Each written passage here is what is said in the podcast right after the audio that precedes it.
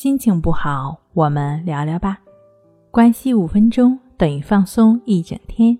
大家好，我是重塑心灵心理康复中心的刘老师。今天我们要分享的作品是森田疗法的心安，如何做到顺其自然？在静下心来的时候，我们时常会想，强迫症患者的痛苦到底来自哪里呢？当然了。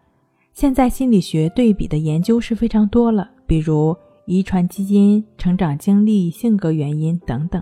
但我们忘记了一个重要的因素，那就是以上的一切因素的一个汇总，就是迷失了自己，成了新的奴隶。是啊，我们可以好好的反思一下，强迫症症状到底是怎么回事呢？是不是每当自己心里有了什么想法的时候，你就把它当真了呢？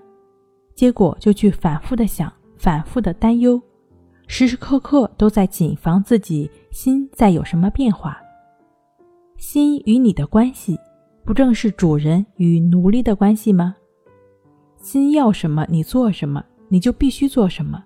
你对心毕恭毕敬，战战兢兢，唯命是从。但你越是这样，心越是要无休止的折磨你。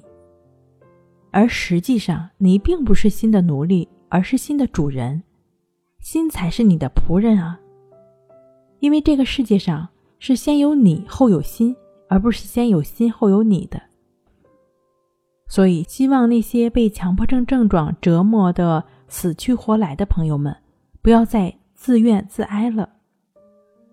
你只是一个暂时迷失了方向的主人，只要你回头，就能回到最初的起点，重新成为新的主人。当然，在回头的过程中，肯定不是一帆风顺的，心还会想尽一切办法来阻碍你。所以呢，你要掌握正确的方向，不要以为自己是新的主人就可以肆无忌惮的用强权来压制它。我们可以看看历史就知道了，任何的君主强权的压制都会给人们带来更大的反抗和斗争。那什么才是正确的方法和方向呢？我们就是要了解新的运动规律和本质，顺其自然，对所谓的阻碍不闻不问，只是尽量的一心一意去做你该做的事情、想做的事情。用行动去追逐你要的幸福就好了。在这个过程中，你自然就重新成了新的主人，心同时也会为你这样仁慈善良而明事理的主人全心全力的服务的。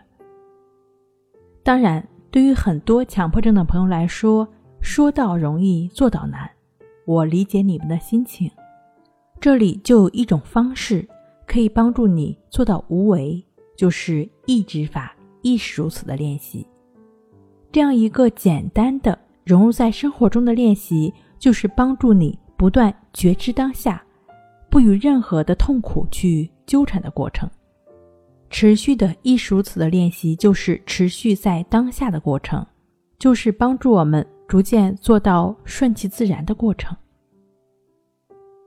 本节目由重塑心灵心理康复中心制作播出。